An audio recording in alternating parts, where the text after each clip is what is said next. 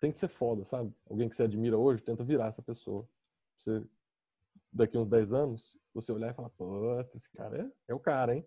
Quando eu crescer, quero ser que nem ele. É, é isso que eu fico pensando. Se eu olhasse, se eu pudesse me ver no passado, né? Eu acho que eu não, não imaginaria chegar onde eu cheguei.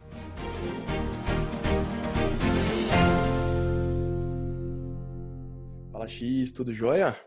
E aí, Johnny, firmão? Joia. Primeiramente, obrigado por topar participar, participar aqui do podcast, dessa segunda temporada aqui do podcast. E eu queria começar te perguntando o que, que você responde quando uma pessoa na fila da padaria pergunta o que, que você faz da vida. Basicamente, aquela pergunta, tipo, sei lá, sua avó, ou alguém que não é muito uhum. da área de tecnologia, saca? Aquela pessoa que você não, não se sente muito confiante ainda para explicar tecnicamente o que, que você faz. O que, que você costuma responder? É, então, geralmente, hoje em dia eu falo que eu sou programador, o pessoal já entende, né? Antigamente eu tinha que falar, não, mexo com computador. E aí sempre vinha, ah, então você arruma impressora, você instala joguinho, né? Mas hoje em dia o pessoal até que, até que saca o que, que é programador. Que bom. eu vou te deixar te apresentar decentemente agora, né? Conta um pouco quem você é, o que, que você faz. Meu nome é Thiago, mais conhecido como X por alguns amigos. Bom, apesar de ter falado que eu sou programador, eu não sou só programador. Né? Eu sou um, um híbrido entre programador e administrador de sistemas. E hoje em dia eu faço release do OpenShift, que é uma plataforma de cloud baseada em Kubernetes. Muito bom, cara. É um excelente título.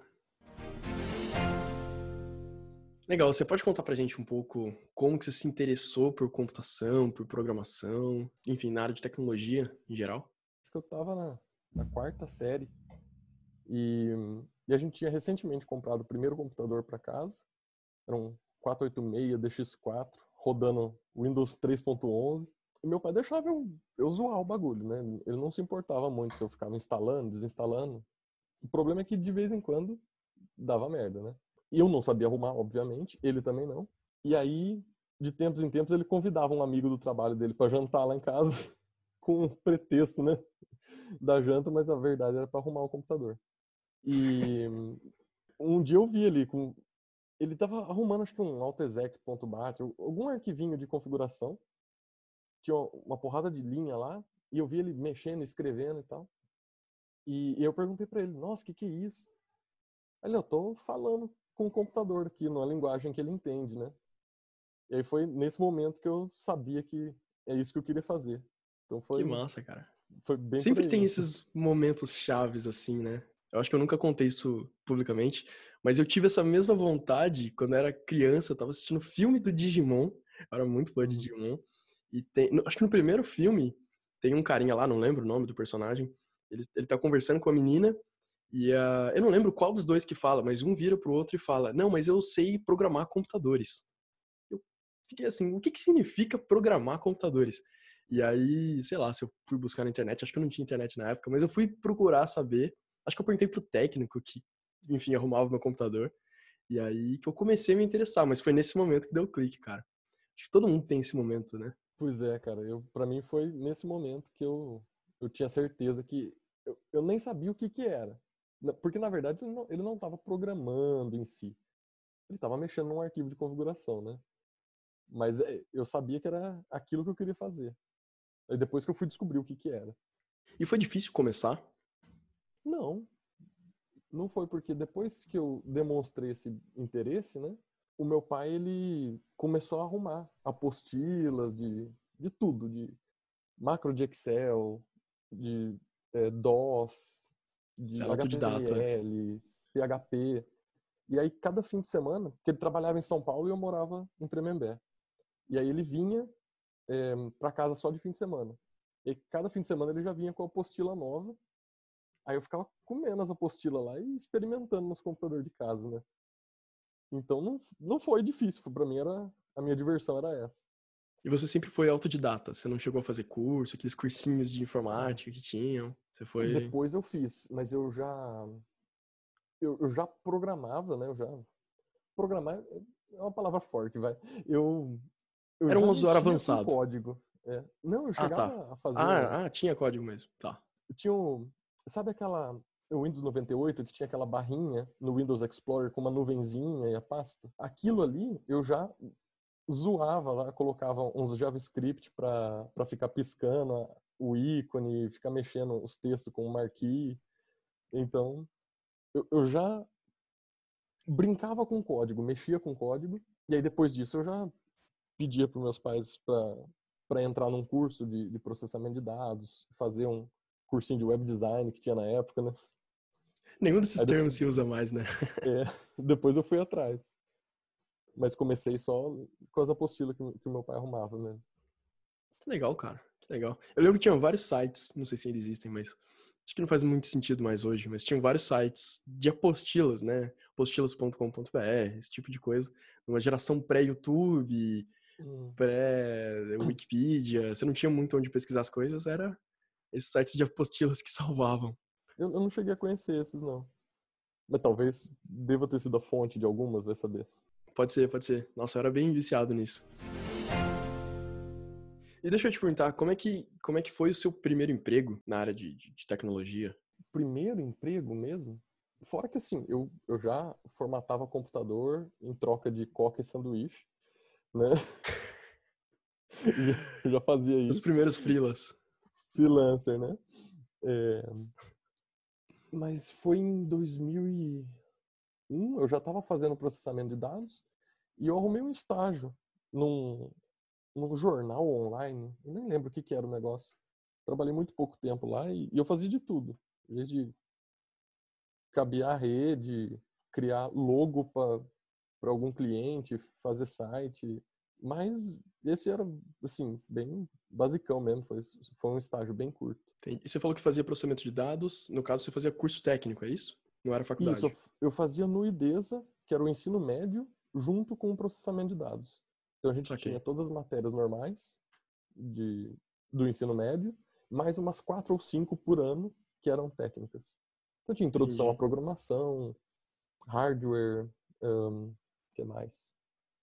Tinha mais umas coisas lá, até assim, administração de empresas, sabe? Coisa que a gente chegou a ver no primeiro ano de facu, tinha uma introdução a essas coisas no, no curso técnico. Entrando um pouco na, no assunto de, de, de, emprego, de entrevista, você acha que, que esse lance de, de indicação, o famoso QI, você acha que, que é importante, que funciona? Você já, já teve alguma experiência ou indicando ou sendo indicado? Isso é uma coisa que eu particularmente levo muito a sério, porque se eu indico alguém, eu meio que tô pondo o meu nome em risco. Então, eu, eu levo bem a sério isso, é por isso que eu raramente indico alguém. É, e eu acho que faz a diferença, sim, depende do, da reputação que a, pessoa indicando tem dentro da, da organização. Se você é um estagiário e indica outro estagiário, não, né, não tem aquela relevância, vamos dizer assim. Mas o, sim dependendo da, da reputação que você tem, as, as pessoas vão dar mais valor para sua opinião. Então, se você fala, ó, oh, esse cara é bom, esse cara é ruim, e pode pesar, sim, numa na decisão de quem for tomar. Claro. E deixa eu te perguntar uma coisa. É, acho que você não comentou ainda, mas você mora na Alemanha e uhum. muita gente me falava, é, antes, antes de eu morar fora, me falava que isso era coisa de brasileiro, isso não existia fora. Só que eu cheguei aqui na Austrália e aqui tem muito isso também. Você percebe se tem alguma diferença na Alemanha ou se também rola isso? Rola muito. Na nossa área rola muito. Porque, ainda mais que é uma área não regulamentada, então é, são poucas as, as provas. Né? É um risco muito grande você contratar alguém totalmente desconhecido. Existem certificações, lógico, tem, tem faculdade, mas o contratante, ele quer saber mesmo se você sabe programar. Não está muito preocupado com o resto. E, e quem pode atestar isso é geralmente um ex-colega, alguém que indica. Né? É, pelo menos é assim que eu vejo. E eu vejo em, em, vários países, não, não só aqui na Alemanha. Cara, conta pra gente qual foi a pior gafe ou erro que você cometeu durante uma entrevista. Se é que já aconteceu. Bom, há muito tempo atrás, e se o Danilão estiver ouvindo essa, e com certeza ele vai lembrar, porque a gente foi fazer entrevista no mesmo dia para a mesma empresa, né? para a mesma vaga, inclusive. No fim da entrevista, eu, eu fui bem, né? Eu, ele pediu para eu normalizar algumas tabelas de banco de dados, fazer algum, algumas queries um pouco mais complexas com, com SQL. Mandei bem. E no finalzinho ele me perguntou: Tiago, você tem algum problema com drogas ou álcool que a empresa deva estar ciente? Aí eu já mandei na ironia, né? Falei que a empresa deva estar ciente. Não, mano. Acho que essa foi a pior que eu mandei até hoje. E foi contratado? Não, não, óbvio que não. Ainda sobre perguntas de entrevista, você, você costuma entrevistar alguém no seu emprego atual? Você entrevista candidatos que vão entrar Sim, empresa? já faz algum, em alguns empregos já é, me convidam para fazer parte.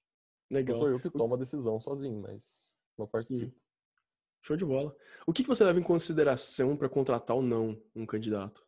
Eu sempre vou com um aspecto mais técnico. Então, para mim, a única coisa que o candidato tem que me convencer que ele sabe do que ele está falando. E mostrar ali na hora, fazer um live coding comigo, parear. Tem que mostrar essa confiança que ele sabe o que ele está fazendo. Mas é por isso que eu também não faço sozinho tem outras pessoas que vão avaliar outros aspectos. Inclusive, uma vez, teve um, um candidato que eu gostei muito. Eu, eu falei, esse cara, ele sabe programar muito. Mas ele era bem escroto, né? Ele não era muito team player, como se diz por aqui, né? Uhum. E aí todo mundo é, só viu esse outro aspecto. Então, por isso que eu trago a parte técnica eu falo, do meu lado, beleza, eu gostei. E, mas tem que ter gente que avalia cultural fit, esses outros aspectos que eu não, sinceramente, não me importo muito. Então, ia ser um time horrível, se dependesse só das minhas escolhas. Qual foi a última coisa massa que você aprendeu na área de tecnologia em geral? Ah, recentemente, que nem eu te falei ontem, programar em Assembly para o Atari. E... Muito louco, estou gostando bastante. Não, não é uma novidade, né? É uma coisa bem antiga, mas eu gosto do, de ficar assim, bem perto do, do hardware, né? Baixo nível e coisa velha, programar coisa velha, é muito louco. Então, é eu quero ver eu... o joguinho do jacaré quando tiver finalizado. Uhum. Tá ficando muito legal, cara. muito louco. Hoje eu desenhei o cenário dele. Show.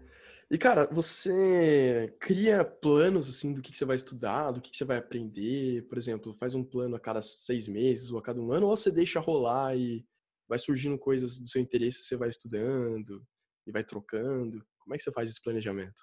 Bom, são dois aspectos diferentes, né? Para hobby, é o que dá na telha, literalmente. É o que eu tô afim e o que eu quero me distrair. Então, é, não, não planejo muito para o aspecto profissional, lógico, a vida inteira sempre pensei bem quais seriam os próximos passos para chegar onde eu quero, né? Então tem um plano bem detalhado, inclusive para esse último emprego eu estudei, eu, eu, peguei dois empregos que não era exatamente o que eu queria, mas eu sabia que iam me servir de preparação para esse. Fora que também é, estudei bastante, então foi bem planejadinho. Legal. Para quem quiser saber mais dessa história, tem até um podcast que a gente já gravou no começo desse ano, eu acho. Né? Que você conta um pouco mais. Cobaia de podcast, né? Não, cara, que você tem muita história legal. Inclusive, eu tenho uma lista de, sei lá, mais uns cinco episódios de temas específicos para fazer contigo. Você tem Nossa, muita história é. legal mesmo. E o pessoal pede pra você voltar, cara. O pessoal gosta muito de quando você participa. Você não é cobaia, não, cara. Você é, você é participante não, mas eu, eu falei no sentido legal. Eu falei que eu sou um entendi, tester de todas as suas novas séries, né? é que cobaia tem um sentido meio pejorativo, mas não. É muito pelo ah, contrário, cara. Tá, é.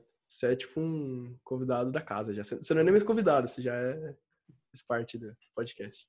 Show de bola.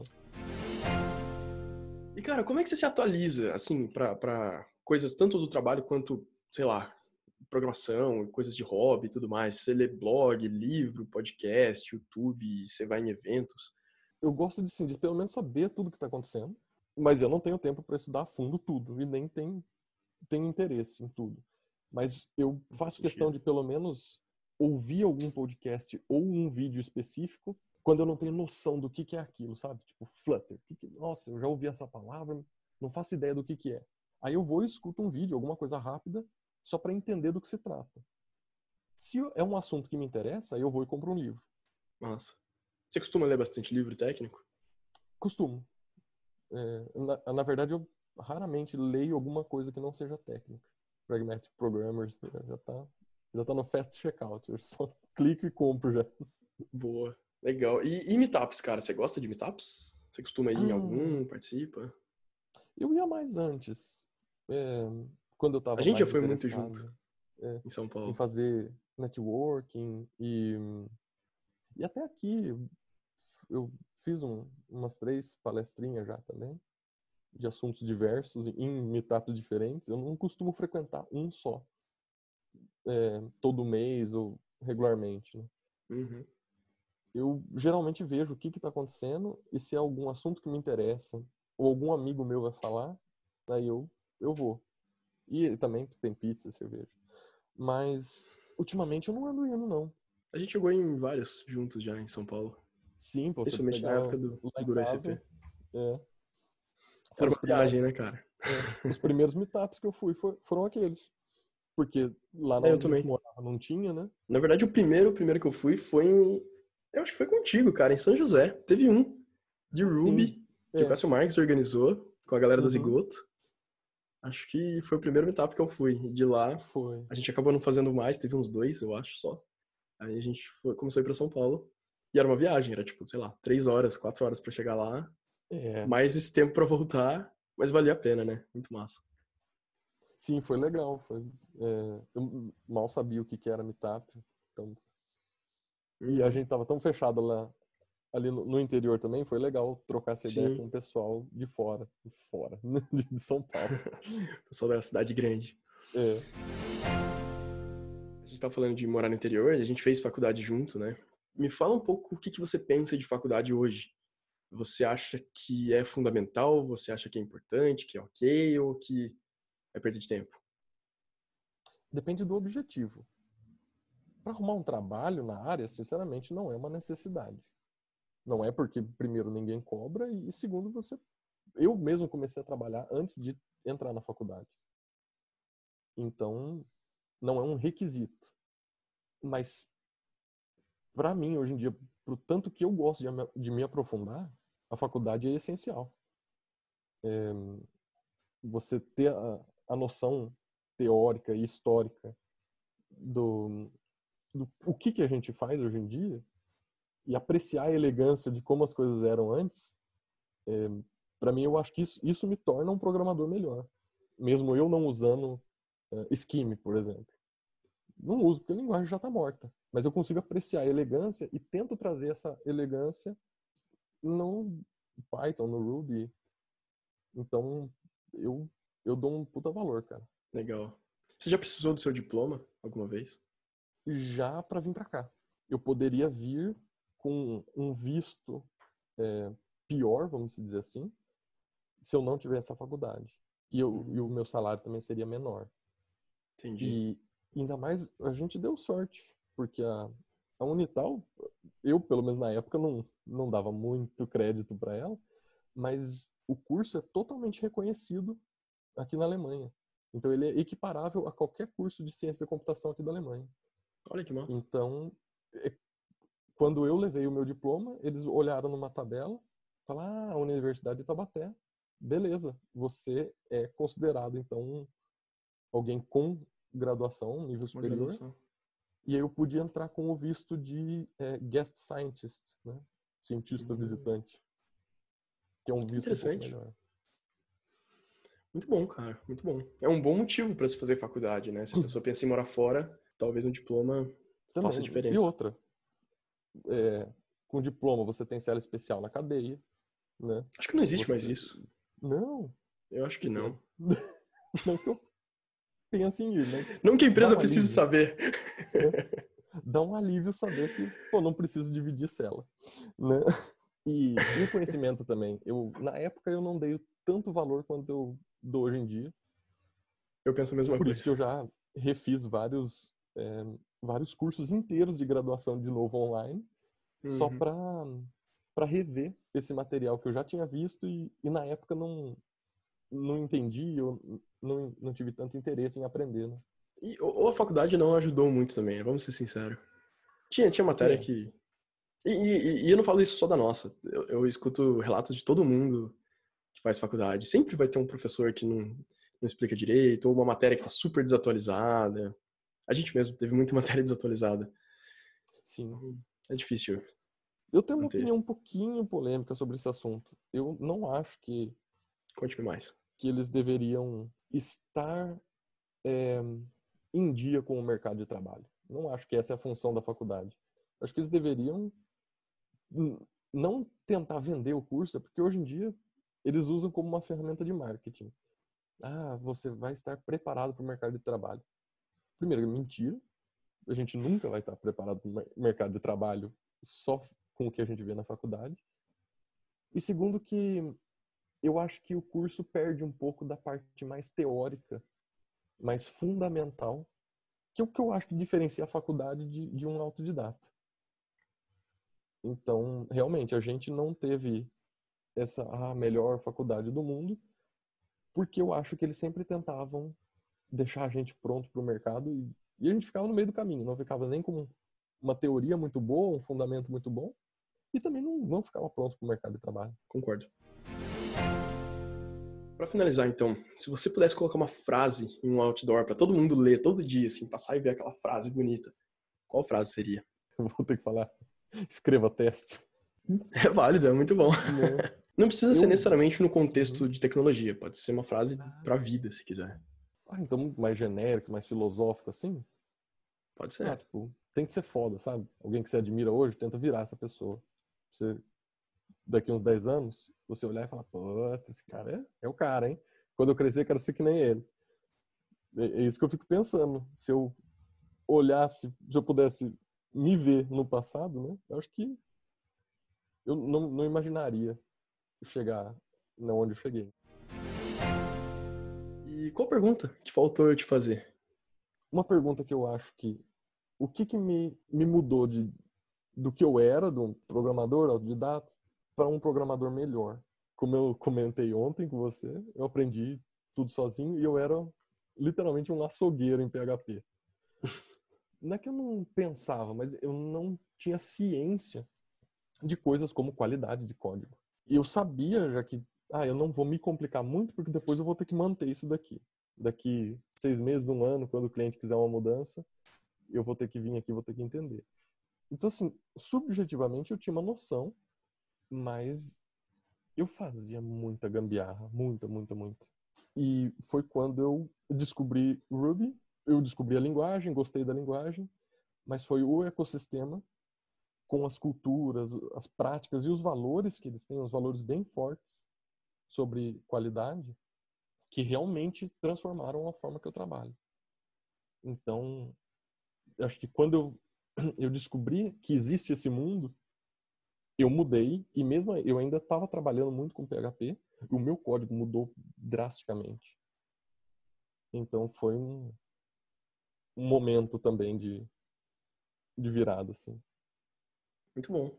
Cara, muito obrigado pela entrevista e tô ansioso pelo nosso próximo papo em um podcast futuro aí. Obrigado mesmo. Opa, é nóis, cara. Precisar, chama aí. Eu tô, eu tô curioso também para ouvir os outros dessa série você falou que vai ter um pessoal que eu conheço aí. Eu, é. O Danilão, que você comentou agora há pouco, já foi convidado. E uhum. ele fez uma cara, tipo, pô, cara, eu tenho vergonha, mas ele topou. Nossa. Então, eu, eu tô muito curioso porque eu mesmo nunca fiz essas perguntas. Eu acho que a gente se conhece, conversa, mas é. não, não entra nesse aspecto. Muito bom. Então, para fechar, onde que a gente pode te encontrar pela internet? Você tem GitHub, você tem Instagram, Twitter? Tenho tudo mas eu só uso o GitHub mesmo. github.com.br Thiago Alessio, tudo junto? Tá na tela aqui. Eu acredito que tá.